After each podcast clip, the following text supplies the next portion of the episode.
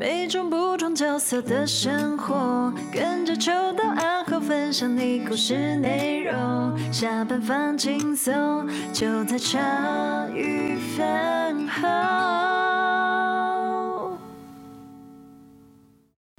欢迎大家收听茶余饭后，我是阿厚。哎，这边是第二集的 DK 哥哥。我们这边前情提要一下，第一趴都是在讲 DK 哥哥进到出版社前做过的职涯。那我觉得他这一期好不好？放在初一刚刚好，爆点满满。可是今天这一集出事，真的出事啊！被大家准备一下哦，小心一点啊！啊，我会把上一集的尾巴剪一点点接到这边来哈啊，大家就可以温习一下啊。我们就准备进入正片。哎，讲到这边，突然想到一件非常重要的事情。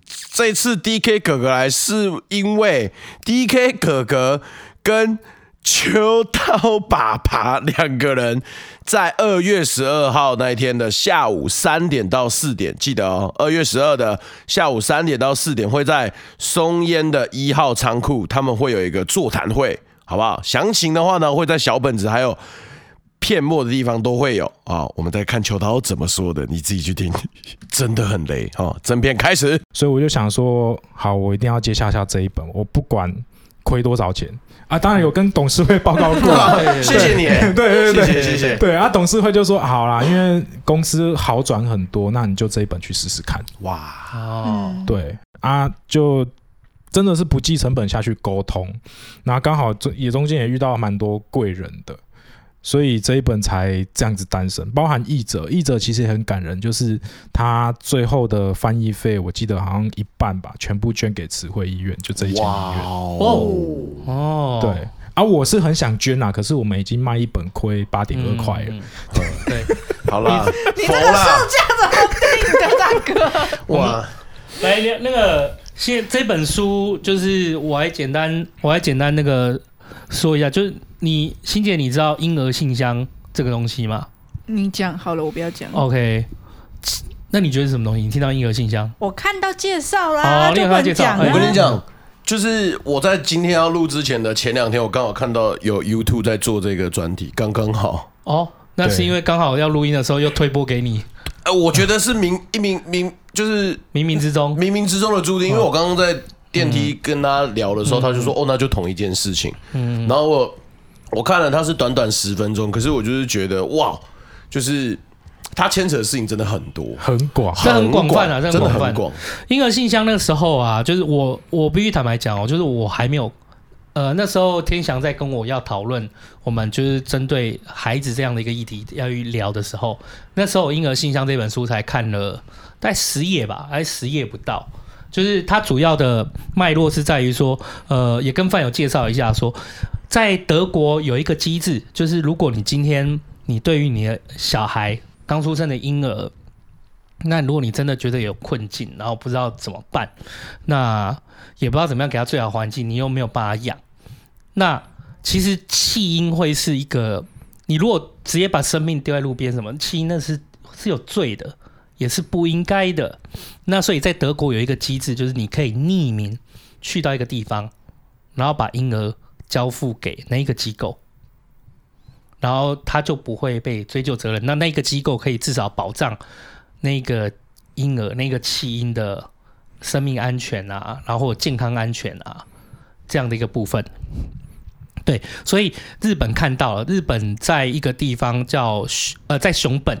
然后也就是那个慈惠医院嘛，慈惠医院，慈惠医院，他们看到了这件事情，然后就是去也仿效，他们觉得在日本也有，就是有很多孩子可能也没有确实得到可能很好，有可能就是没有得到很好照顾，或者是有这样的议题存在，他们觉得应该要是要来关心这样的议题，所以他们就去成立了一个像德国这样的一个机构，但在当时呢，其实这个是语法是在灰色地带。在于政府机关不乐见，但也没有什么理由要去反对他。反正后后来也只也没有什么人要干这样的事情啊。所以在那个医院里面，他就成立了这样一个机构。那他会遇到很多社会的舆论跟议论，你鼓励丢弃小孩啊？对对对对，大家都觉得说你让小朋友容易被丢弃，嗯，就会变成说你在变相的鼓励大家丢弃小孩。嗯，所以其实。呃，我可以补充一点，就是德国跟日本最大的差异就是。德国它的弃婴就是婴儿信箱点，大概目前有九十几个，超多哎、欸，很多，超多。可是日本只有一个，对。可是日本的，因为说真的，我们跟日本的道德观念比较近，嗯，对。可是跟德国比较远一点，说真的，我们东方跟西方本来就会比较有一些隔阂在，嗯。所以德国他们那边的做法，其实日本没有完全的去遵循，因为日本跟我们一样很尊重，就是寻根。嗯，没错没错，非常尊重寻根啊。所以你的意思是说，就是其实他们没有完全的匿名。如果小孩子长大了，我之后还有机会去找到我自己的父母哦。就是，就是这一个这一个点很特别，就是日本在你遗弃了之后，好，假如我今天真的遗弃了小孩，那我可能过了十年，小孩已经在其家寄养家庭长大了，可是我突然啊觉得哦，我现在的生活经济我可以去抚养他了，我可以去把小孩要回来。可是德国那边的机制是，他们还有一个匿名生产，就是你在生产的时候，因为其实你呃。之前看看到那个影片，应该也是匿在讲匿名生产。没错没错，他有简他有简单的介绍，很厉害。我们后面再来聊，因为那个匿名生产，它后来又衍生到另外一个新的机制，就秘密生产。对对，那我们先从婴儿这个部分，就是刚刚那个天翔讲到这个部分，就是属于侵权，就是我们华人跟日本比较接近的，就是对于侵权的重视。在德国，它的机制里面，当你去做了这一个机制，哦，我把小孩交给了这个机构。啊，那你可能，例如在某一个时段之后，你就丧失了你对他的侵权了。哦，也就是说，你未来是不能把它拿回来的。当时是你要把它交出去的啊，你不能就你高兴的时候就把它丢掉，你不高兴啊，你不高兴的时候把它丢掉，你不喜欢的时候把它丢掉，你高兴的时候你要把它拿回来，说，哎，我是他爸爸，那我要把它拿回来。那如如果今天小孩是功成名就，你才要把它要回来。那人性是很写实的嘛？对，没错。对对，所以在德国，他们机制里面，在侵权的部分是，当你决定做这个，你做这个决定的时候，你侵权就会丧失，你最后侵权就会丧失。可是，在无论是日本或华人的世界里面，就很重视侵权这件事情。我就算做这个机制，明明小孩子已经在一个新的寄养家庭或在一个新的生活里面好好的成长了，那当初是你要把它遗弃下来的。可是最后，你再回去说，我那时候养不起他，我现在养得起，我把他拿回来。饮水思源，饮水思源呐，就他们还是会认为说，小朋友生的是谁，他这个亲权要跟着原生父母，对，所以他原来那个家庭有可能活生生要是被拆散一次。对，对，那个其实对于小朋友是二次伤害了。对啊，对啊。那呃，其实我在出这一本书的时候，其实中前面大概是靠着我对于小朋友的爱。嗯，在坚持在这一本书，可是到后面，我其实，在看到成本慢慢往上飙的时候，就觉得我该不该放弃了？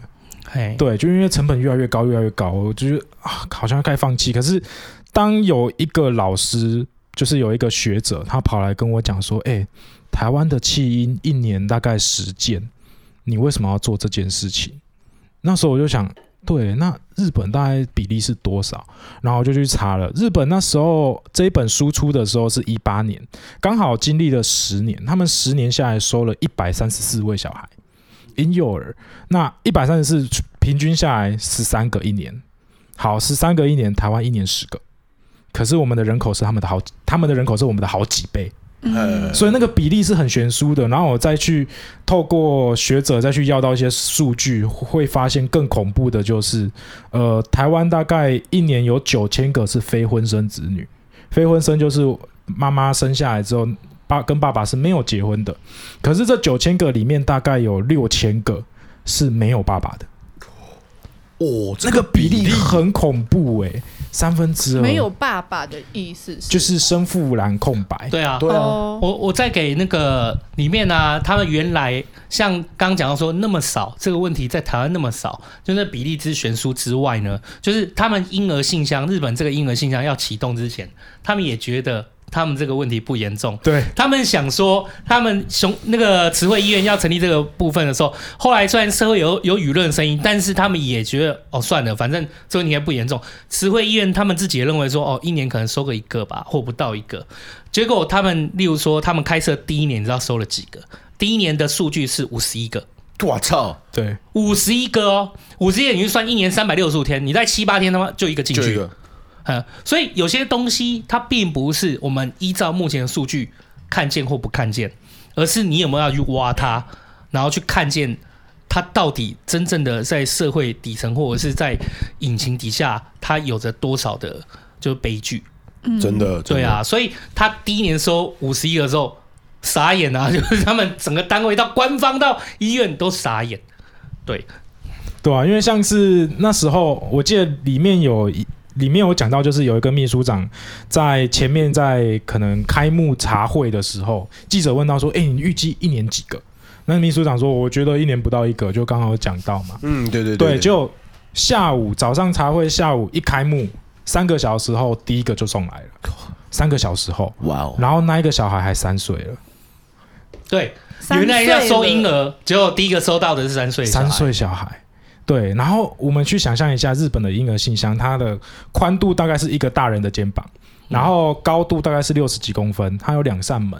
你打开第一扇门，就会有一封信。那封信里面你一定要拿起来，因为里面就是写说希望你跟我们聊聊什么的。那你信拿起来之后，就可以打开第二扇门。你看，你们我们就想象那一个小空间里面塞了一个，你把三岁的小孩抱起来放进去。那个对于小孩的画面其实是很冲击的，因为那一扇门关起来之后就打不开了。哦，在外面就再也打不开了，再也打不开。我分享一下它的环境，它的环境就是说，呃，你的婴儿信箱放进去，它是一个这样的小空间，但它不是一直在那个小空间。它幕后运作机制是，一旦有人打开那一个门，然后他们在那个慈惠医院那边会有一个二楼还是什么，会有一个警铃，还说哦，有人打开那一扇门。可能准备要放东，可能准备要放东西了，就是放婴儿啊，对，然后所以他们的他们医院就会收到这个，所以他们不会让那个婴儿或者是让那个小孩子在那个空间里面啊，他们但他们就会收到一个警报，对，那个警报就是说有人开始在放那，所以他们要做好全组准备，他们要第一时间好好的把它收进来，因为你没有，你也不知道他是那个小孩子是不是失温。那个小孩子是不是有生病？所以当他虽然放在那个空间以后，他并不是一直被放在那边啊，是马上会被收走，会马上收走。对，可是他还是有一封信来告诉你说，这真的是最后一步了吗？就是他要提醒你说，你还有很多的救济管道，你可以再想想看。对对，所以那封信留给你是为了这样的意思。可是没有想到说，他们设计这个婴儿信箱这个小小的空间，就第一个进去的是一个三岁小孩，那会有什么样不一样呢？因为婴儿啊是。不记得的，你现在是抱了抱起来一个婴儿，你可能还不知道以前，就你还不知道你婴儿的时候发生什么事情。三岁以前事情搞不不见得记得，可是三岁啊，三岁其实他有认知，他会跟你沟通了，他这些东西他是不会磨灭的，他会记得的。所以对于当时候很大的震撼，不只是全部的人，包含那三岁的小孩子，他其实也永远都记得他被抱进婴儿信箱的画面。对，对啊。所以这个其实是非常冲击的，然后再加上我看到台湾的数据，就觉得，我觉得台湾不能再等。所以不能再等，是我们已经有一个日本的借鉴，就是这一这一个设施它产生了后面这几个问题。那我不是说台湾一定要设置婴儿信箱，而是我觉得大家要开始去思考现行的法律到底适不适合小朋友，因为其实这里面书里面有谈到，就是现行的法律，他们觉得。婴儿信箱设立了之后，才发现说很多法律都是保护成年人，并不是从小朋友出发的。对对，侵权也不是从小朋友出发的。对，侵权是也是从大，刚刚讲到那个侵权的状况，也是从大人出发，而不是真正从小朋友出发。对啊，对啊，所以那时候才更坚定的觉得啊，我一定要出这一本。嗯，对，然后才真的是真的是硬着头皮啊，然后其实也还蛮感谢像茶余饭后或者是台通，嗯，因为我们就是跟他们就像跟台通就接洽的时候，呃，晨晨就二话不说就答应了，嗯嗯嗯，对，因为我会希望就借由大家的影响力，说真的，我们就只是一本书，那这一本书说真的也没有大卖。嗯、我们也顶多冲上博客来的第十二名而已，连前前十都进不去。嗯、对，可是会希望台湾在某一个事件发生之后，知道有这一本书是参考书。嗯，对他，我会希望它变成一个社会的参考书了，对吧？那，那时候天翔就是跟我聊的时候，那时候我才说，我说我书只看十页嘛，嗯，然后说我们要讨论，就是从呃要从哪个点开始聊啊？我说因为我还没看完。不过我第一件，我第一个想法就是匿名。哎，为什么匿名？嗯嗯嗯，因为不能被就是这是一件，其实我觉得就连就好像他刚刚说要把小孩拿掉这件事情，你你真的没有办法在脸书上讨论说，哎、欸，我想要把小孩拿掉，有推荐医院吗？嗯、就是这是一件你没有办法启齿的事，启齿的，就是这也是一件不能说的事情。嗯，对没错没错。所以我就在想说，这件事情是不是也代表了，就是这个社会它对于某些框架是有比较高的期盼，或者是对于他有一些社会存在的压迫，那你你就是因为有这样的压迫，然后你变成要用匿名的方式，然后才能去好好的说出来哦，把这个孩子交到那边，那我得匿名。可是如果今天呃，你今反而是更开化的，如果你可以勇敢的说出来，你可以勇敢的说出来说，我真的不知道该怎么办，那也不会有。道德评价太高道德，而是就是去想想你现在困境是什么，先聆听完，而不是说，呃，干不能就不要生，类似。嗯，那或者是例如说慈那个慈惠医院，他说他要做这个东西，那他们就觉得说，呃，这样大家就会丢小孩，这不是跟那个同志的意思一样吗？哦，开放同志结婚，那大家同志就会跑出来，大家就会变同志，对对对这是什么样的？这样什么逻辑谬论？就是，对对对，就是你太直观看一件事情是一件很可怕的。那你太想要丢小孩在那边，我硬是去怀孕把小孩丢在那里，对呀，就一定是有什么不得已。它是一个很直，当我们用直观的方式来看这件事情的时候，它就造成了一种压迫。那这种压迫就。为什么会让这个匿名的机制存在？所以那时候我虽然没看完，但是我就先跟天翔讲说，我想到我们之前的一个录音的来宾叫拼图喵，对啊，但哦，你丢弃你的宠物根本是要不得，你是该死，你不应该。可是我我那时候听拼图，我还记得烧麦过来的时候，我就说，其实我注意到一件事情，就是说烧麦就是拼图喵的团长嘛，就是烧麦他去注意到的，并不是你在。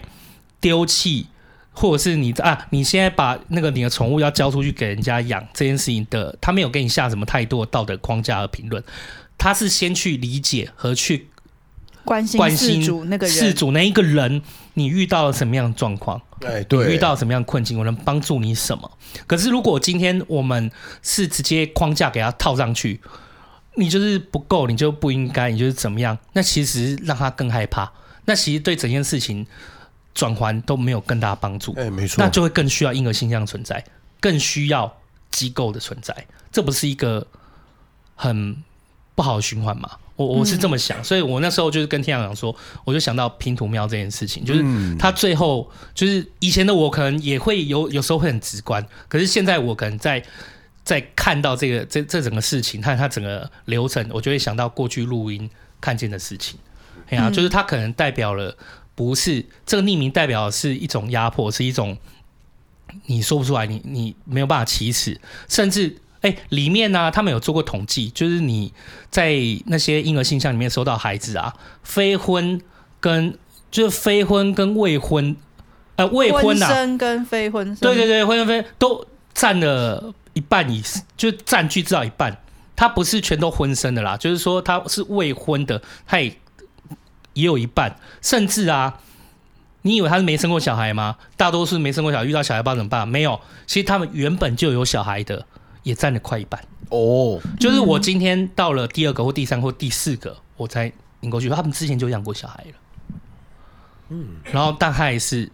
就带去婴儿信箱了，然后这这里面就有很多的原因啊，例如说有些人原因他可能是要不要请想想讲？还是、哦、对啊，对啊，先想聊一下。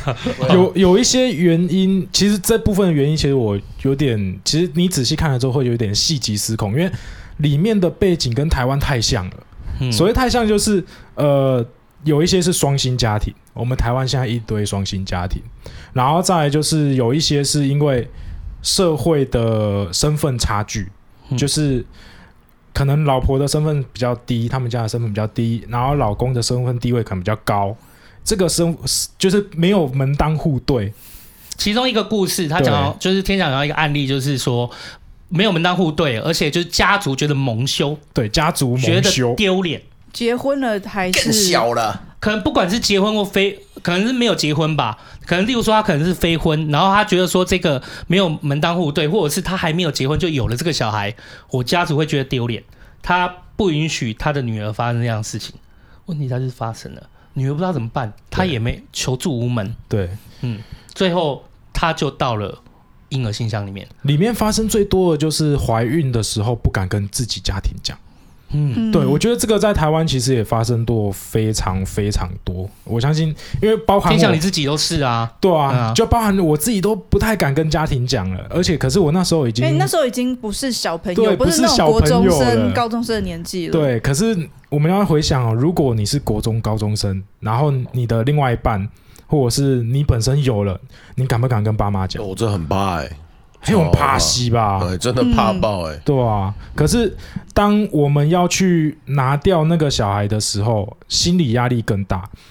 而且台湾有一个还蛮，呃，台湾有一个还蛮致命的，就是我去拿掉的话，一定要通知家长，那会让那些小朋友，如果是如果是已婚状态的话，还要通知我的老公，对，还要我老公同意，对，那个其实会让女方有更大的压力。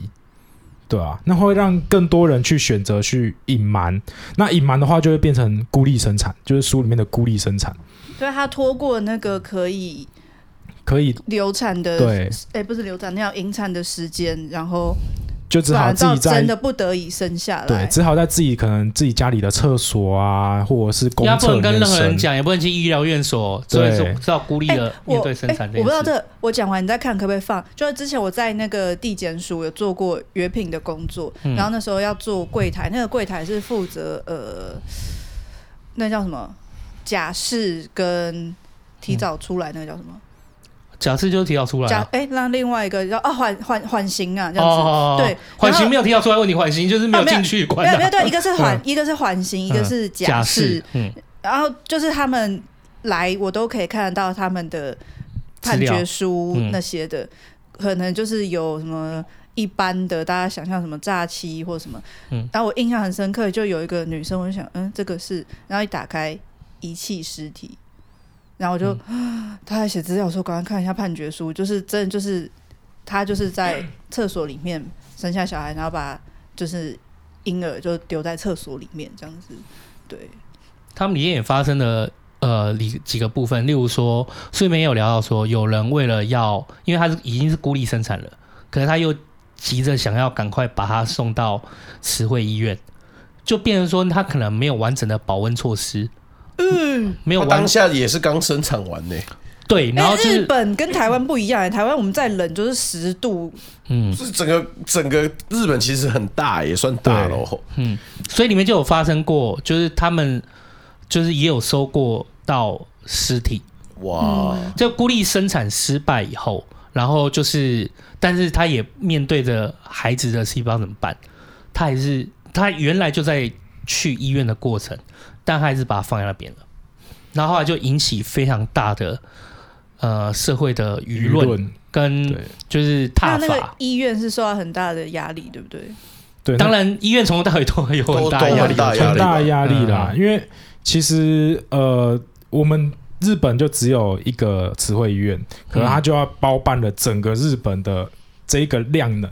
这个 loading 全部在他身上，所以人坐飞机啊什么的会去，很远啊，对啊，还偷偷摸摸去啊什么的。嗯，因为其实我觉得这里面书 NHK 它最伟，这个采访团队最伟大的地方是，他们不止采访了那些院方，他们还去采访了小朋友。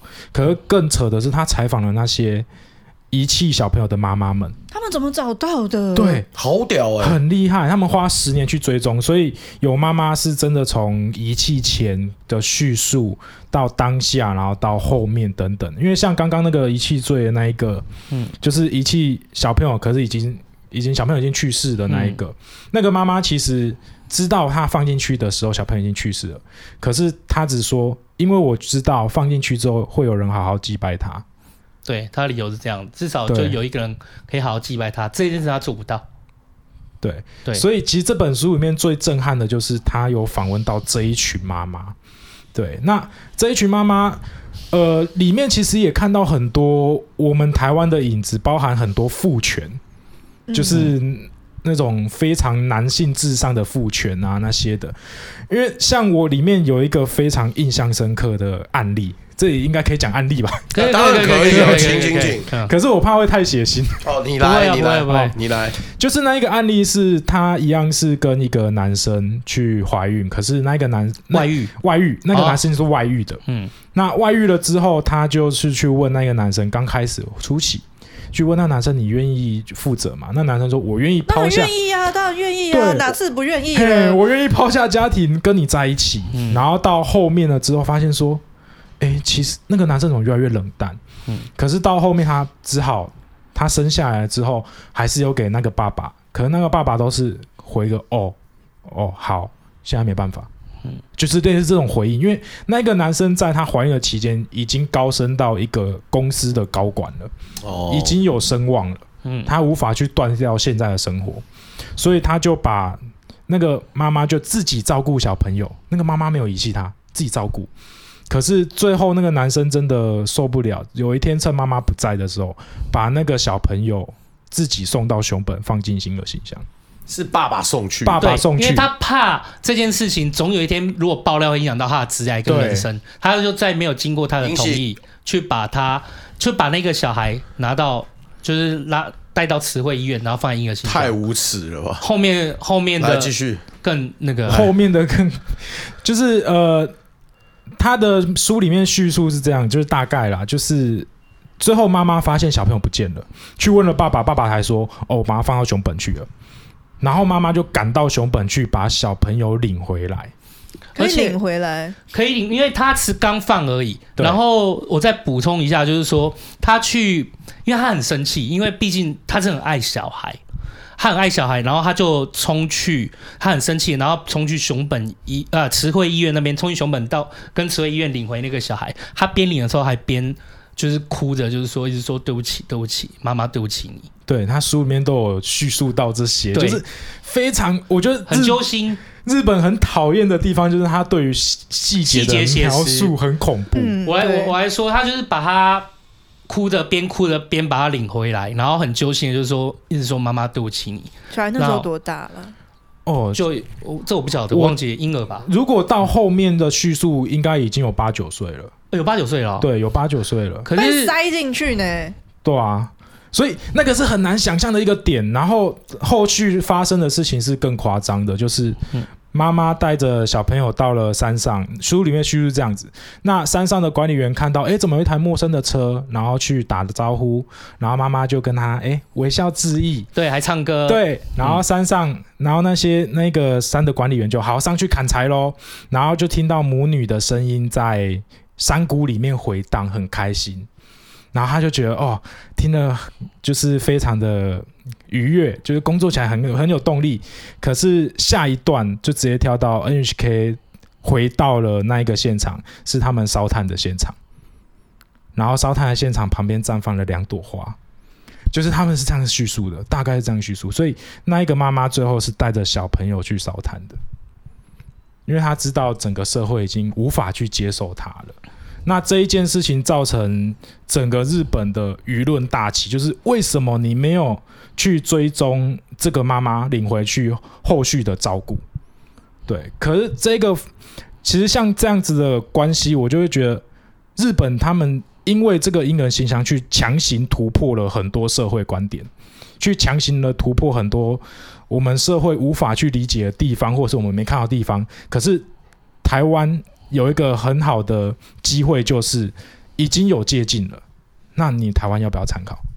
就是假如日后我真的推行了，我要不要继续关心下去？可是关心后面就会有匿名问题，又回到匿名问题，所以这个问题是非常广，错综复杂。这个他今天呢、他其实除了突破以外，他其实把很多真正他实行的现象以后，你才能真正看到有许多不管是侵权，不管是就是说法律，或不管是人的无助或者是孤立这个问题。因为在这所有的案件，你看他所有的故事里面，其实有几个共通点。第一件事情就是爸爸都几乎是不见的，就是女方都是女方都是陷入在一种孤立，那个孤立还不只是呃。不不只是社会而已，可能甚至连自己的后援、自己的家里都是没有后援的，他只能自己扛起来。然后像外遇或者是甚至家里就觉得说、欸、这很丢脸、很蒙羞，这些都是。然后他就把其实透过这现象，又把他这整个社会问题，其实拉到你其实可以看出每一个点、每一个环节都是社会的共业。嗯，对。然后最重要的是，我原来其实他的戏，他也不完全是医院去照顾这件事情，他有一几个部分，就是当他。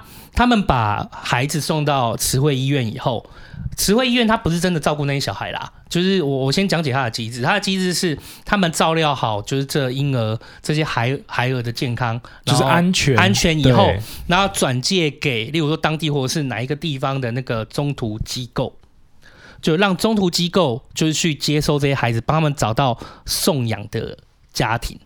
对，它的机制是这样，可是我觉得词汇还是好的，就是说它里面还有一些状况，就是说那些送养的机构，就像那个追踪一样，他们要的是可能有人赶快把这个孩子，就是你要养他，你就赶快把他带去养。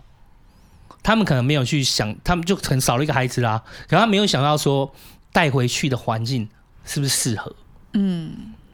对，这也是一点，就是他可以从婴儿信箱这整个。哎，可是领养那个机制不是蛮严格的，要很多审查。结果你知道带回去这个问题点点出哪边吗？点出就是侵权了。因为如果你是要去收养它，确实是需要审核审核，然后可能是需要观察的。但问题就在这里，里面的一个小小的故事，就是有一个叫哎，这可以说吗？明日香。哦，可以啊，呵呵对，都化名了吧？都化名过，都化名过，哦，都化名过嘛？对 对对，有一个明日香就是这样子被就是落在那边嘛，然后后来他就是有有一个就是常年不孕，落在哪里？落在婴儿信箱，后来就是经过转介，然后找到一个就常年不孕的夫妻，他们也好爱他哦，就是家里就是看到他就很喜欢把他带去抚养，然后。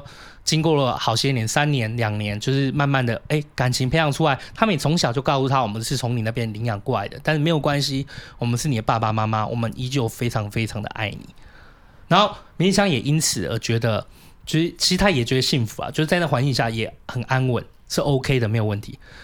三年后发生一件事情，就是亲生的，亲生的跑出来了，不好意思，当时我养不起。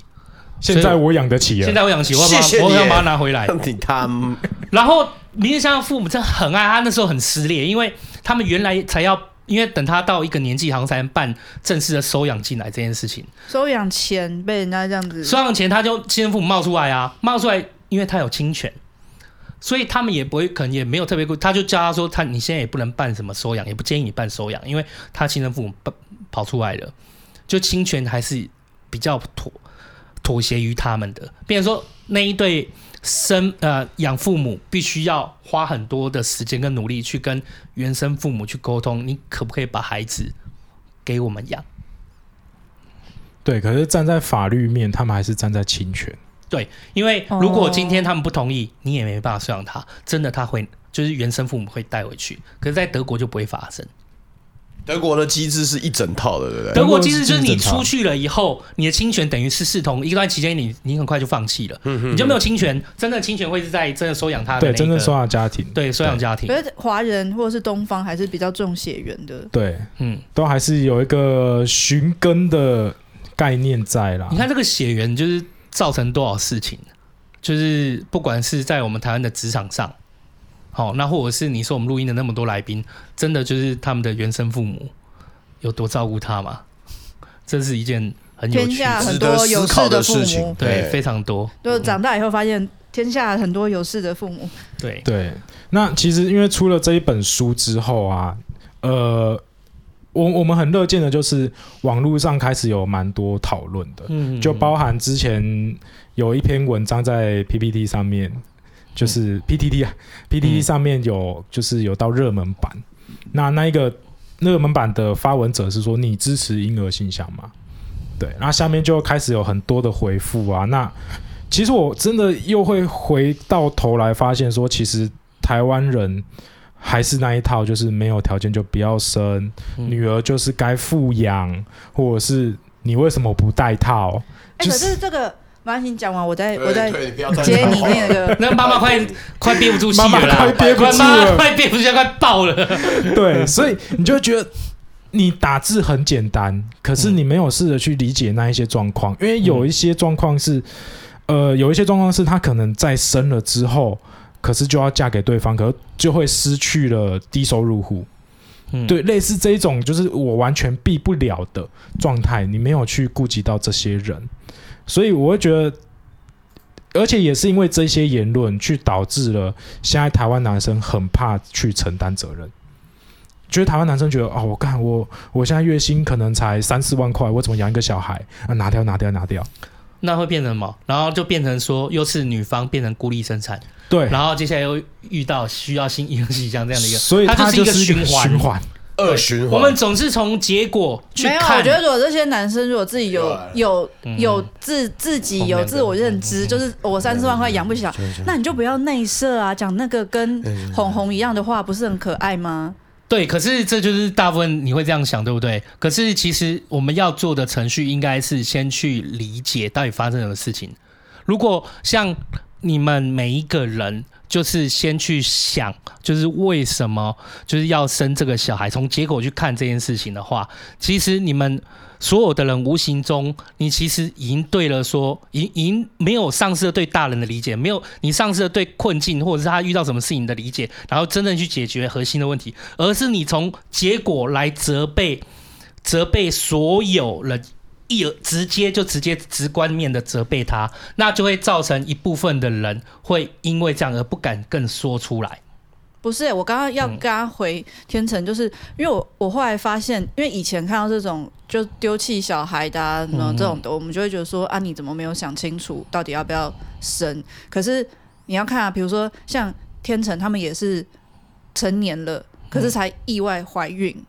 那比如说像我很多朋友，他们其实。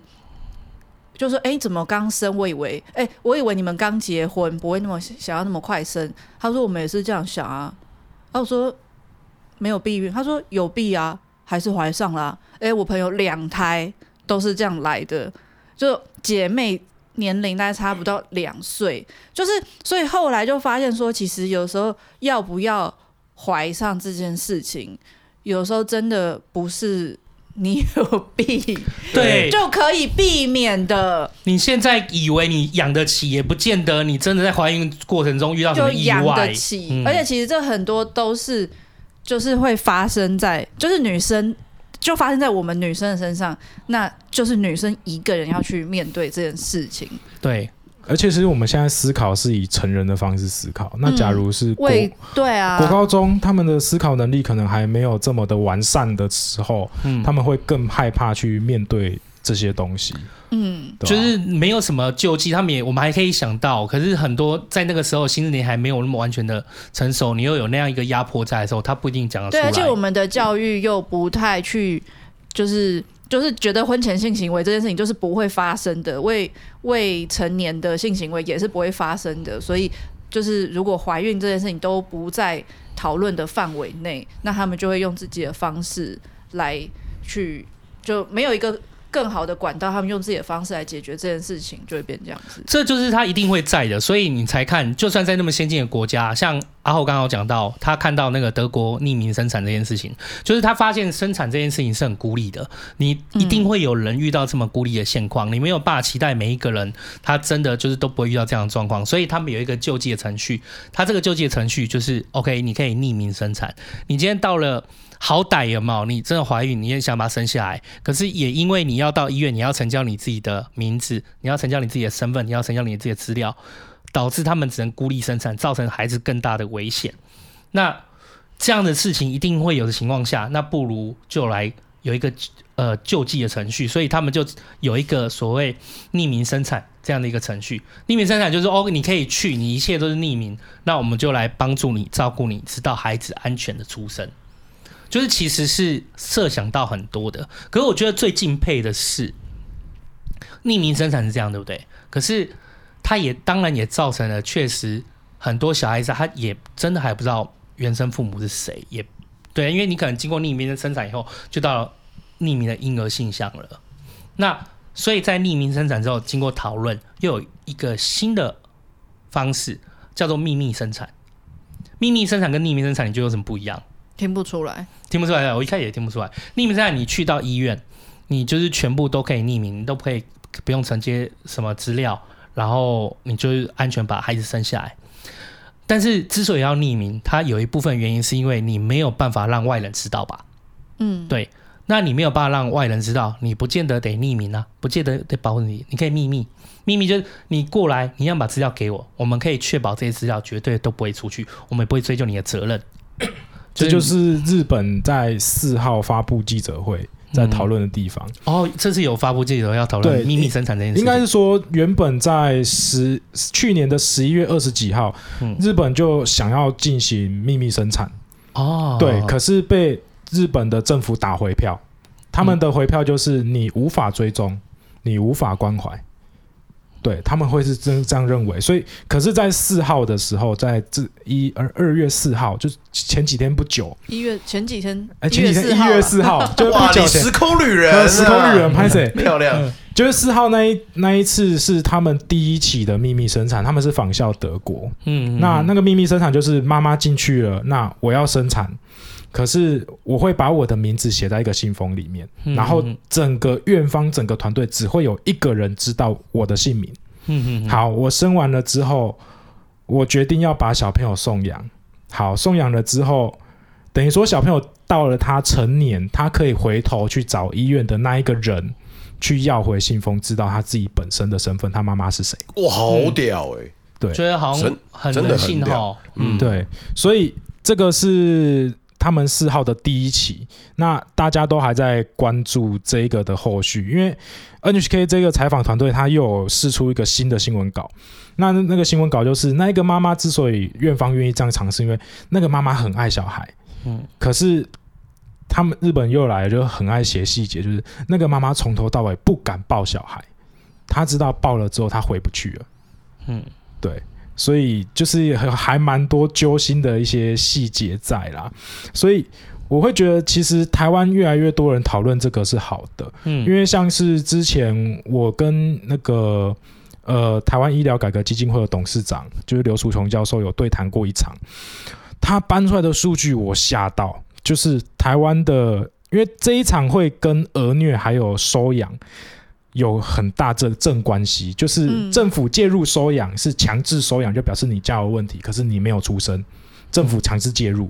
另外一个是我真的无法了，所以我主动让出我小孩，请政府帮我收养。嗯，对，台湾其实有这个机制，可是，在去年的时候出现黄金交叉，就是儿虐的政府强制收养的数字高过了呃人民主动去通报政府的。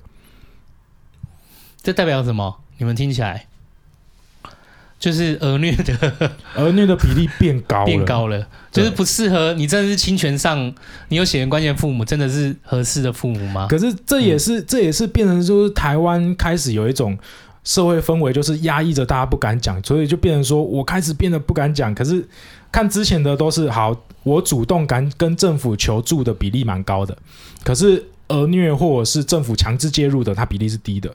当去年在出现黄金交叉的时候，就表示说大家不敢跟政府去，或者是跟任何单位去伸出援手，不敢去讲了，因为可能都会害怕标签。对，所以我反而会希望，就是台湾可以大家多一点讨论。那像是那一场，还有跟教授讨论到，其实台湾有一个机制，就是开始在运行了。可运行遇到最大的困难就是医疗，我们他们的第一线的拦网、拦截网都是在医院诊所。可是当我是一个高中生，我要进去，可能我真的不想怀孕，我要堕胎，我要进去诊所，他一定要跟我收健保卡，然后一定要通知。爸爸妈妈，那我怎么敢去？对，那其实医院他们诊所他们可以选择通报某一个单位，那个单位我忘记哪一个，不好意思，就是他们可以选择去通报相关的单位去救助、去关怀，然后去帮他处理，看是怎么怎么处理方式。因为国外有一个呃还蛮特别的处理方式是 No Name No Shame。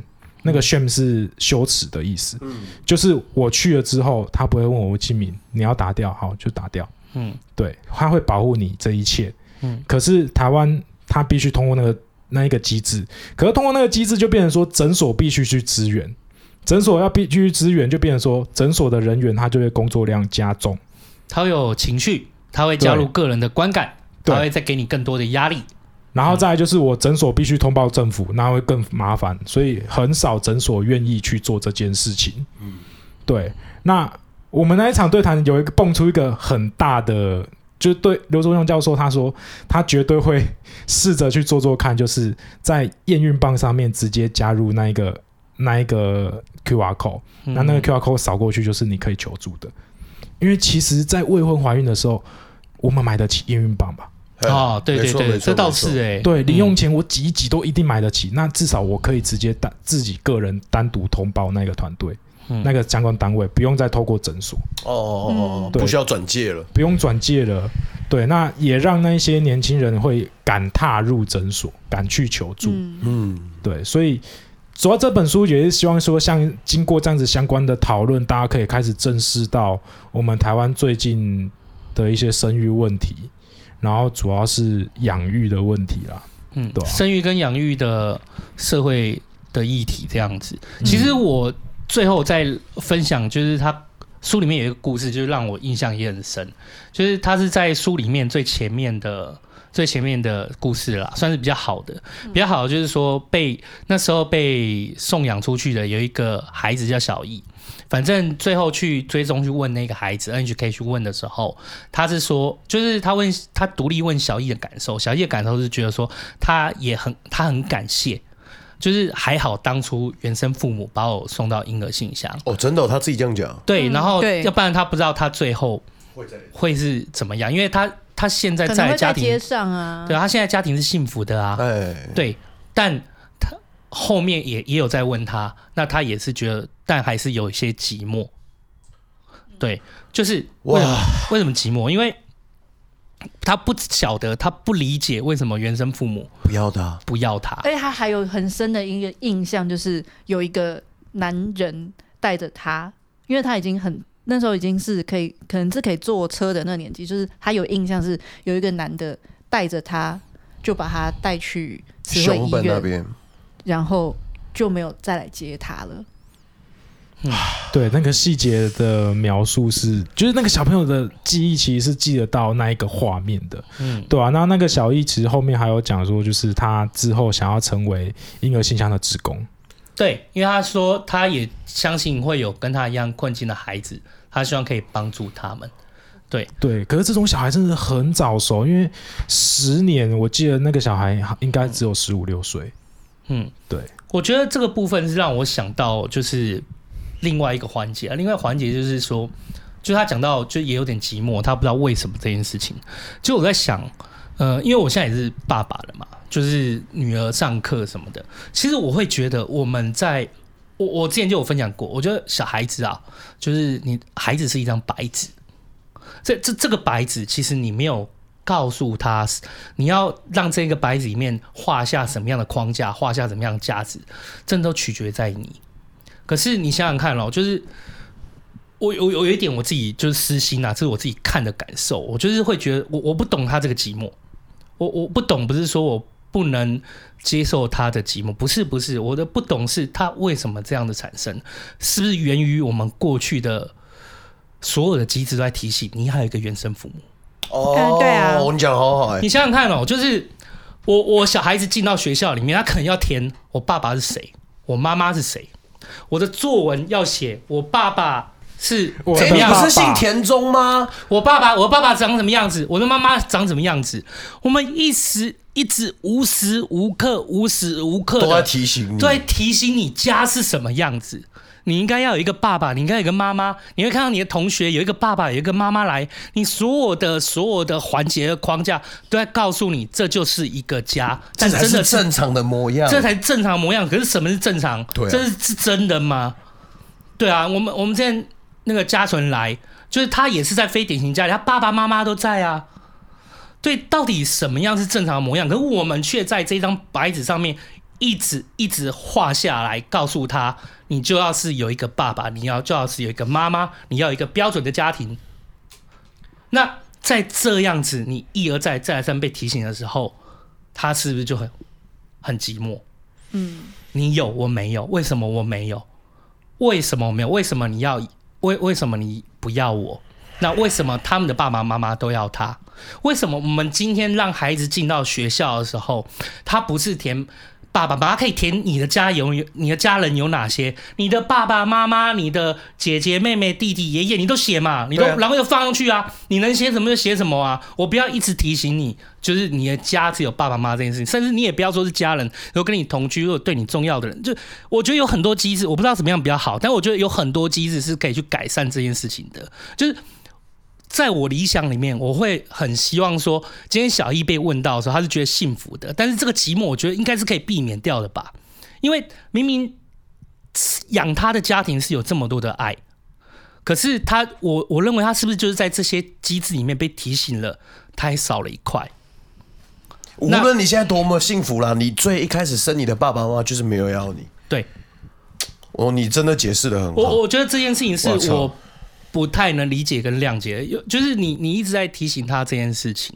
对，当然你要在一个你要你只要在一个合理就是很棒的环境，就是有爱的环境下成长期就可以了。就像他们里面有探讨到说，你今天孩子啊，就是在机构里面成长不是一件最好的事情，就是他要在因为机构里面照顾那么多小孩啊，当然最安置是最不好的手段，当然最好的方式是你还是到。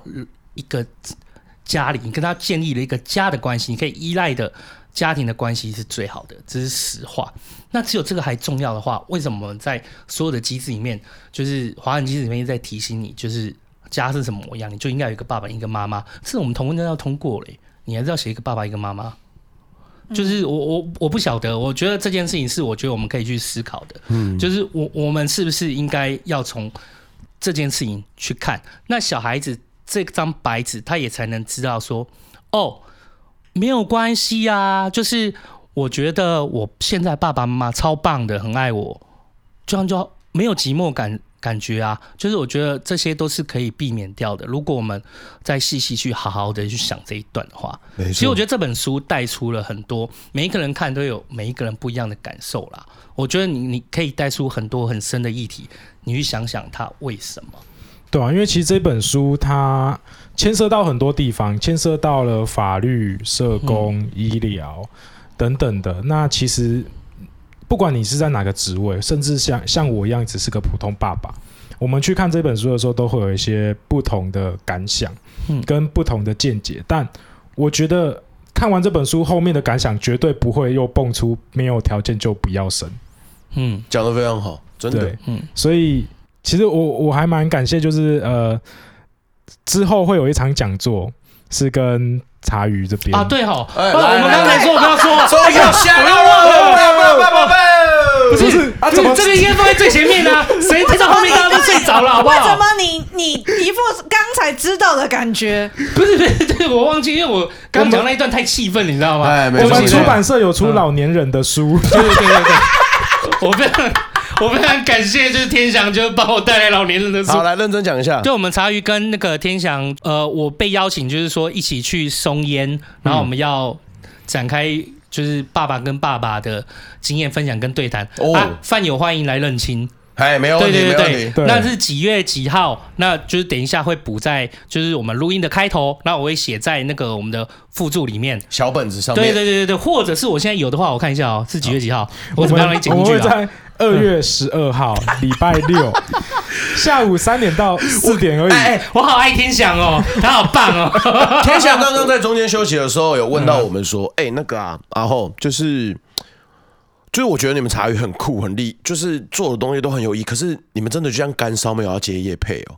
我跟你讲，这就是为什么没接叶配。”媒体可以配成自由者，我们才是真正最自由的媒体，好吗？你接了，然后等下的业主就说：“哎、欸，那个秋刀，你连日期都……好，那倒也是啊，那倒也是。对不起啊，我对自己没有什么。请问我们这次邀请来出版社有什么名字？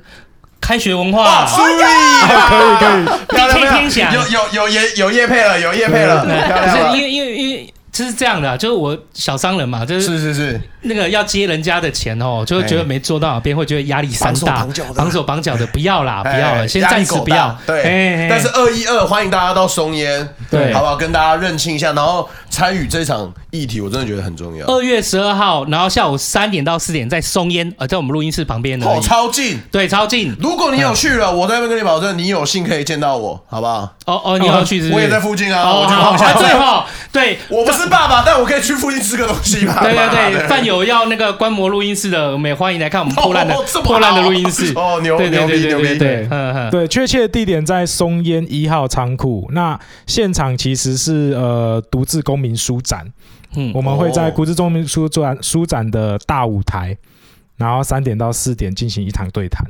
对，好，太好了。大舞台哦，大舞台，你不用怕，他怯场了，他怯场了。我会拿手机先动给你拍下来的，你那么棒，哦，你可以的啦。可是放心，因为书展通常都只有文青会来。哦，蛮像我之前不多，我我又不是找你去医美，没给了。不是，我之前也有在忘记世贸那边。就我相信大家都有自己的事情要忙，我觉得 OK 啦。哦，是是是是，漂亮漂亮，好 OK。然后最后最后好不好？再介绍一下这本书名叫《为什么要抛弃我》，我也想要念一下这个名字。我真的觉得这一场这这一场录音真的。对，因为一直听，然后一一直看这本书，然后看到后来就是。我会混淆，因为我一直以为这本书叫《婴儿信箱》，嗯，丢了，它是叫，所以一开始我念不出来原因在这边。真的真的。其实它的书名是叫《为什么要抛弃我》。就其实刚刚在前面的时候，那个小强不是有一直讲说什么，就是很感谢呃，无论是台东或者是我们，给他这个机会，就是可以来宣传。没有，其实最谢谢的是你把这本书带回台湾。谢谢大家，谢谢大家，真的感谢了。可是我还是很希望哦，如果说如果有这么一天哦，就是像这样的一个书，然后这样的一个内容。他的书名不再是这些小孩子问为什么要抛弃我，我觉得是最好的。对，对，如果他没有这样的感受的话，哎呀，就像我刚刚讲的，就是说，如果我们在一时时刻提醒他，就是家应该是什么样子，然后就应该要有一个爸爸，应该有一个妈妈，这个爸爸妈妈就理想理论上叫他应该就要要你，那你其实就会带着这个枷锁一直在身上陪伴着你。对，对啊，我记得是弗洛是弗洛伊德嘛，他要讲什么？他讲。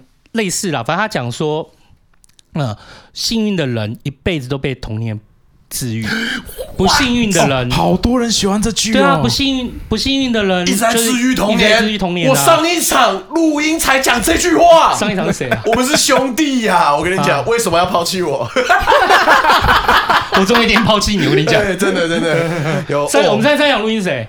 哎，微光盒子，微光盒子。哎，哇，或者是我不在，是不是？哦，不过你好厉害哦，哇，嗯、你讲的比我更完整一些。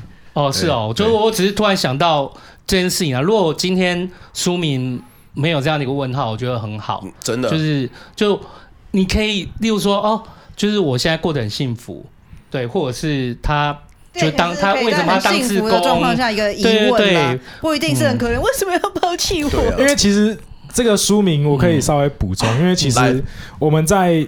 接下这本书的时候，NHK 它的应该说政府单位在强力干涉，其实它干涉内容有包含到书名，哦、然后跟内容，它甚至内容想修。我觉得书名很好啦，因为我觉得这样的书名啊，其实我在讲并不是书名不应该这样，而是我觉得这样书名才能提醒大家说，如果我们可以给孩子一个环境，不要有这样的问题是最好的。